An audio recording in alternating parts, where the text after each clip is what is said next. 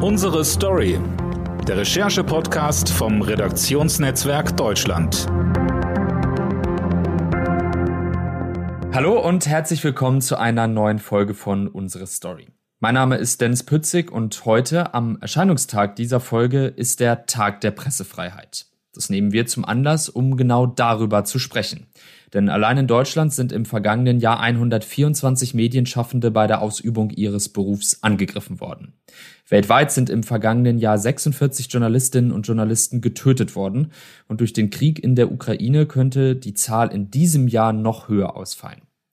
Ich freue mich sehr, heute Felix Fußmann zu Gast zu haben. Er ist Reporter im Hauptstadtbüro des RND und Mitglied im Investigativteam des RND. Hallo Felix. Hallo Dennis.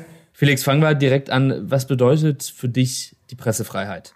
Ich würde sagen, die Pressefreiheit bedeutet in einer Demokratie alles. Also eine freiheitliche, liberale Demokratie kann ohne Pressefreiheit nicht funktionieren. Wenn wir zum Beispiel nach Russland schauen, ähm, je autoritärer Wladimir Putin dort regiert, desto weniger frei kann die Presse berichten und je weniger frei die Presse berichten kann, das heißt je mehr ähm, staatliche Propaganda äh, im Rundfunk eigentlich nur noch zu sehen und in den Zeitungen zu lesen ist, desto größer, zumindest scheinbar, ähm, der Rückhalt auch für ähm, das autoritäre Regime. Und das können wir nicht nur in Russland beobachten, das können wir auch ähm, in der Türkei zum Beispiel beobachten, wo ähm, ja wo seit Jahren ähm, die Pressefreiheit mehr und mehr eingeschränkt wird und damit auch ähm, demokratische Bestrebungen ähm, erschwert werden. Also gerade ähm, gerade wenn ähm, nicht nur Journalisten bei der äh, Arbeit gehindert werden, ähm, staatlich verfolgt werden, angegriffen werden, sondern wenn auch noch der Zugang zu Medien, der Zugang gerade zu Online-Medien eingeschränkt wird,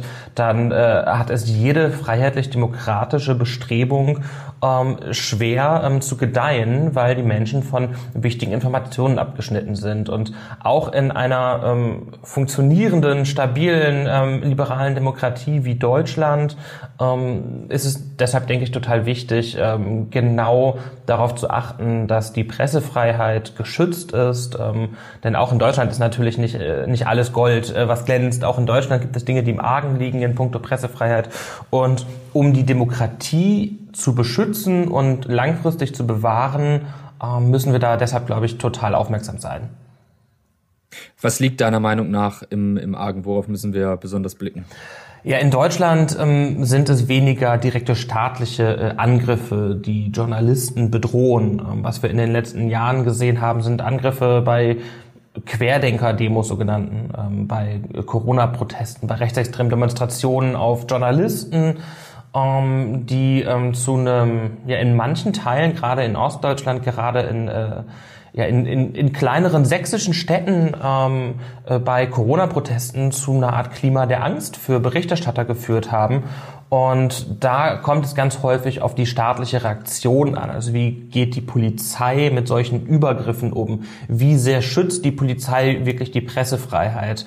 Und wie, wie sehr ist das im Fokus äh, der Exekutive und auch im Fokus, ähm, im Fokus der Politik? Ähm, wie gesagt, in Deutschland ähm, ist es weniger das Problem, dass jetzt die, ähm, dass der Staat Journalisten angreifen würde.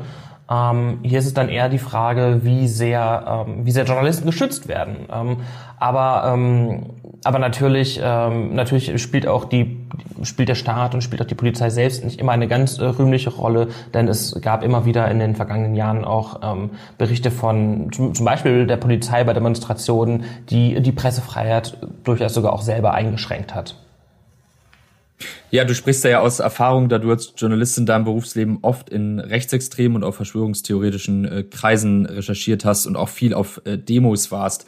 Ähm, du hast da ja sozusagen Menschen ins Rampenlicht gezogen, die eigentlich lieber oft im Verborgenen ähm, geblieben wären und dadurch hast du dich selbst in Gefahr gebracht. Warum hast du das gemacht? Wer in diesen Bereichen recherchiert, ähm, trifft ganz zwangsläufig auf, äh, auf Menschen, die, die das nicht wollen. Auf Menschen, die nicht nur selber nicht in die Öffentlichkeit wollen, sondern auch auf Menschen, die ähm, ja, die, Journal die freie, freie Presse, die Journalisten ähm, hassen, äh, regelrecht, ähm, für die Journalisten ähm, Feinde sind ähm, nicht nur Gegner, sondern wirklich Feinde erklärtermaßen ähm, und die Journalisten für teilweise ja, für einen Teil eines großen Verschwörungskomplottes halten ähm, und alle möglichen ähm, alle möglichen Feindbilder auch auf einzelne Journalisten äh, projizieren ähm, und gleichzeitig sind das aber ähm, Menschen und politische Gruppierungen, die gefährlich sind. ja klar, im unmittelbaren auch zum Teil gefährlich für Journalisten, aber vor allem gefährlich für unsere Gesellschaft. Ähm, wenn wir über äh, Neonazi-Netzwerke sprechen, wenn wir über Verschwörungsideologen sprechen, die äh, sich zunehmend radikalisieren, die zu einer Gefahr dadurch werden für, äh, für einzelne Personen, wie zum Beispiel für Politiker, für Wissenschaftlerinnen, ähm, die aber auch zu einer Gefahr für unsere Gesellschaft werden, ähm, dann muss man da genau hinschauen. Und das funktioniert eben äh, nicht ohne ähm, sich selbst auch ähm, ja, zum, zu, zu einem Feind äh, dieser Menschen zu machen.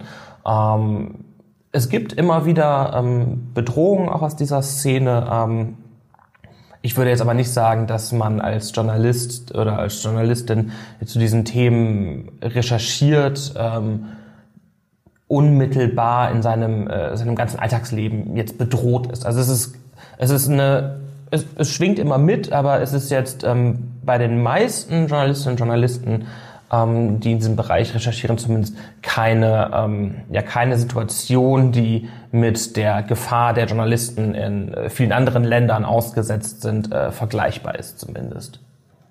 Kannst du vielleicht Situationen ähm, beschreiben oder Bedrohungen äh, beschreiben, die du persönlich erlebt hast? Hm.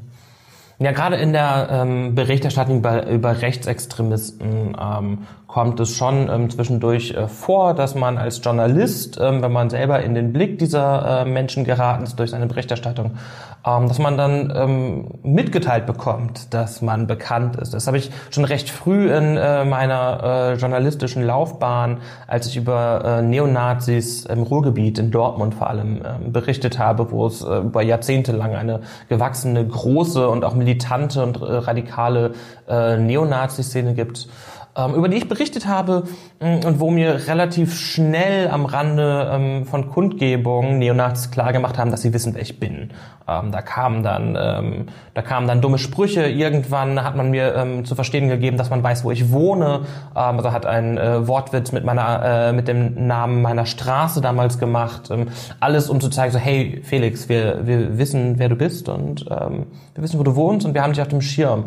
Und zu solchen, zu solchen Bedrohungen, ähm, mal mehr, mal weniger verklausuliert, ähm, kam es in den vergangenen Jahren dann immer mal wieder. Ähm, seitdem ich ähm, nicht mehr in Dortmund äh, über diese Szene berichte, ähm, ist äh, das weniger geworden.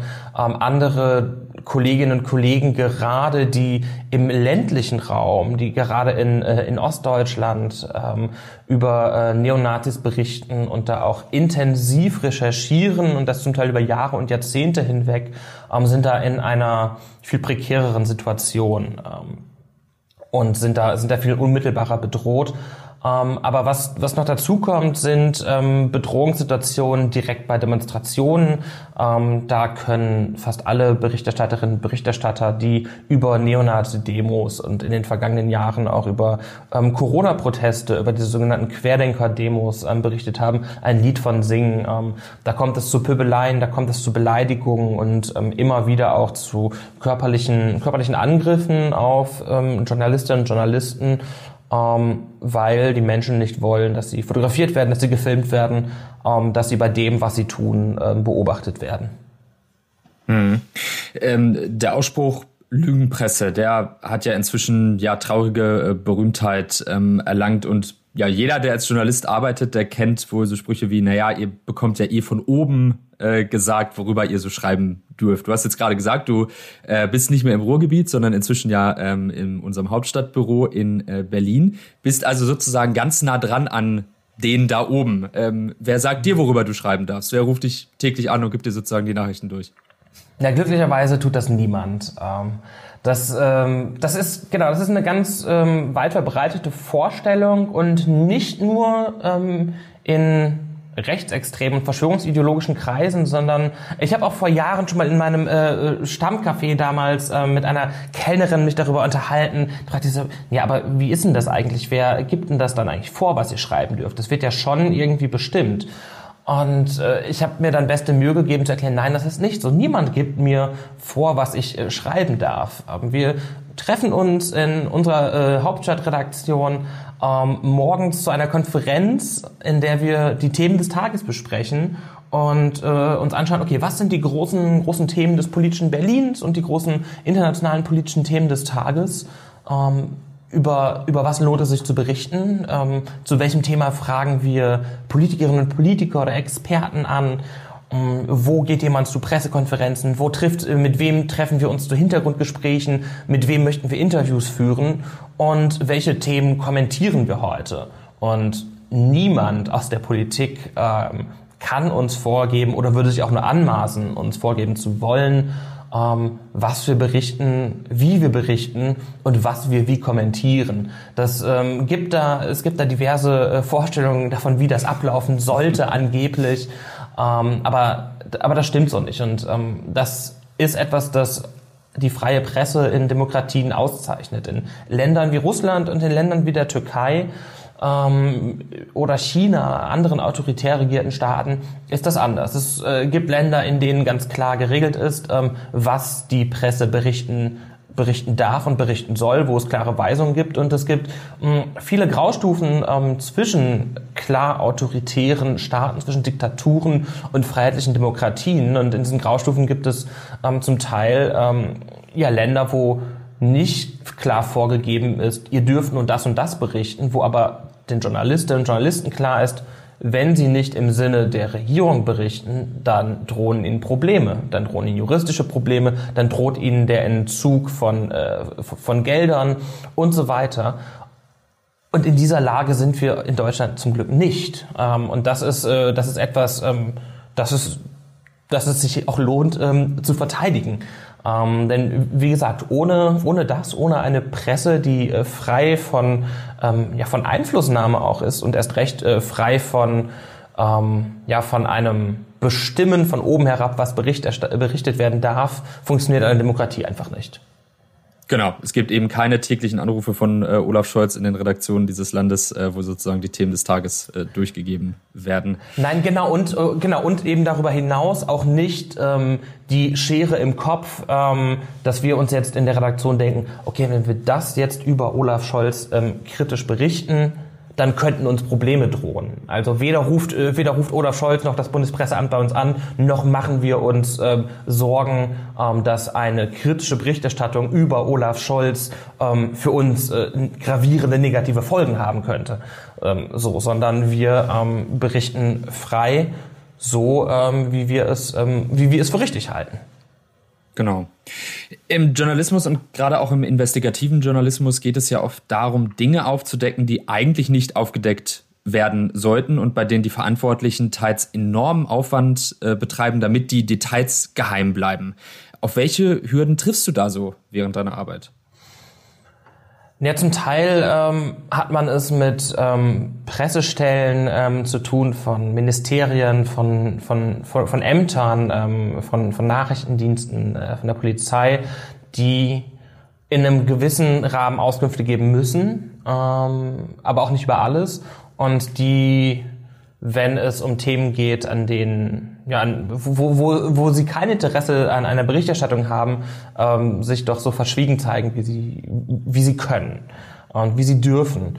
Ähm, es gibt Unterlagen, an die man gerne rankommen würde, die aber nicht einfach so veröffentlicht werden, ähm, die man dann über das Informationsfreiheitsgesetz anfordern kann. Und ähm, wenn, äh, wenn Behörden weiterhin die Rausgabe verweigern, kann man sowas einklagen. Man trifft auch in der Politik zum Teil natürlich auf, äh, auf, auf Missstände, über die einzelne Personen sprechen wollen aber nur im Hintergrund. Es gibt im Journalismus diese Formulierung unter eins, unter zwei und unter drei. Unter eins bedeutet, ähm, was mir ein Gesprächspartner oder eine Gesprächspartnerin sagt, das darf ich namentlich zitieren. Wenn jemand mir etwas unter zwei sagt, ähm, dann bedeutet das, ich ähm, darf den Namen nicht nennen und darf zum Beispiel nur sagen, aus Parteikreisen oder aus Fraktionskreisen haben wir erfahren. Und unter drei bedeutet erstmal, ich erzähle dir etwas, aber du darfst es gar nicht zitieren. Es ist Hintergrund für dich.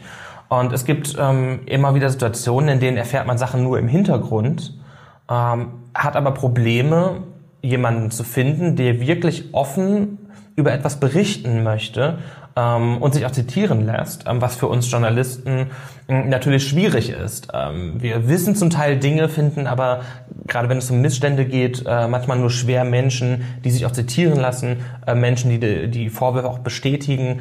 Ähm, und da ist dann ganz häufig viel Fingerspitzengefühl gefragt. Ähm, mit, und man muss mit vielen, mit vielen Menschen sprechen, um Dinge ähm, berichten zu können, von denen man sich eigentlich schon ziemlich sicher ist, ähm, dass man auf der richtigen Spur ist und dass man einen Missstand ähm, aufgedeckt hat. Ähm, es äh, aber Probleme gibt, ihnen das belegen zu können. Und das ist gerade in Bereichen ähm, auch der Fall, wo Menschen ähm, Sorgen vor politischen, ähm, juristischen oder finanziellen Konsequenzen haben.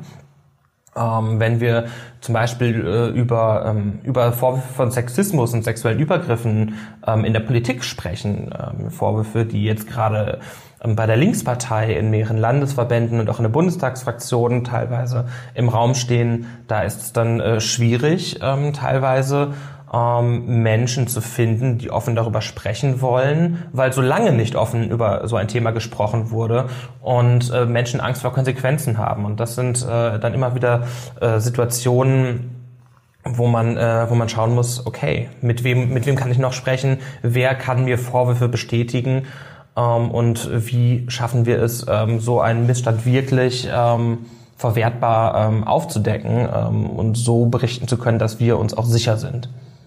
Ich finde, man muss da gerade nochmal das äh, Informationsfreiheitsgesetz rausnehmen mhm. und daran eigentlich mal sehen, wie, wie, wie Glück wir in Deutschland ähm, haben im Vergleich zu vielen anderen Ländern, zu vielen anderen Journalistinnen und Journalisten, dass wir ein Gesetz haben, worauf wir uns berufen können, wenn wir wissen, dass etwas im Argen liegt und es dafür Beweise gibt in Form von Dokumenten, die aber offizielle Stellen nicht rausgeben wollen, dass wir dann den Klageweg beschreiten können. Da wären ja so viele andere Journalistinnen und Journalisten auf der Welt unfassbar froh drüber.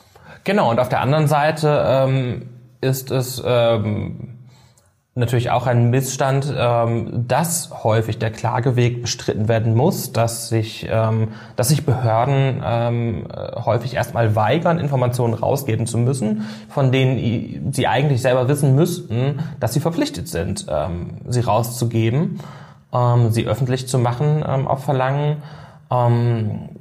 Und so ein Klageweg ist natürlich auch, äh, ja, auch, auch was, das, das viele Menschen abhält. Es ist, du hast recht, es ist gut, dass es diese, dieses Mittel gibt, dass man äh, den Zugang zu ähm, natürlich nicht allen, aber äh, einigen Informationen in Deutschland auch einklagen kann. Nicht nur als Journalist und Journalistin übrigens, sondern das Informationsfreiheitsgesetz gilt ja anders als ähm, Presse, ähm, als andere Pressegesetze in äh, Bundesländern ähm, für alle Bürgerinnen und Bürger. Mm, aber es hält natürlich viele Menschen ab. Es ist mit äh, Kosten äh, verbunden, gerade wenn man verliert. Ähm, und auch Informationsfreiheitsgesetzanfragen sind häufig mit Kosten ähm, versehen, ähm, weil Behörden sagen können, für die Recherche dieser hier angefragten Inhalte benötigen wir so und so viel Zeit und diese Zeit stellen wir Ihnen, der eine Auskunftsersuchen hat, in Rechnung. Und auch das hält natürlich ähm, freie Journalisten, Bürgerinnen und Bürger, die ein Informationsinteresse haben, ähm, schnell auch ab und kann auch als, ähm, ja, als Hemmnis ähm, genutzt werden von Behörden. Also auch da ähm, gibt es durchaus Kritik auch von von Journalistinnen und von Journalisten, von Journalistenverbänden, ähm, vor allem von äh, Investigativjournalistinnen, die dieses Mittel sehr häufig nutzen. Ähm, ja, Kritik daran, dass ähm, eben finanzielle Hürden bewusst aufgebaut werden, um das Informations, äh, ja, Informationsersuchen äh, zu erschweren. Also auch da ähm, eine Stelle, wo es durchaus Nachbesserungsbedarf gibt, meines Erachtens. Ich habe noch eine, eine Abschlussfrage an dich. Bist du froh, Journalist zu sein? Würdest du den Beruf ähm, weiterempfehlen? ich bin unglaublich froh, dass ich Journalist geworden bin. Es ist ein total schöner und spannender Beruf mit ganz vielen, ganz vielen Facetten. Ähm, es ist ein Privileg, ähm, in einer Zeitung, online oder im Fernsehen, im Radio veröffentlichen zu dürfen und damit auch ähm, ja oft äh, die, die, die öffentliche die öffentliche Informiertheit äh, mit beeinflussen äh, äh, zu können und ähm, ähm, mit dazu beitragen zu können, dass wir eine informierte, ähm, aufgeklärte ähm, Gesellschaft sind. Ähm, und ich möchte diesen, diesen, diesen Beruf, ähm, der viel mehr als ein Job ist, niemals missen. Das sind doch äh, schöne Worte zum Abschluss. Vielen Dank, Felix Husmann. Danke dir, Dennis. Das war unsere Spezialfolge zum Tag der Pressefreiheit. Wir hören uns dann nächste Woche wieder. Bis dahin. Tschüss.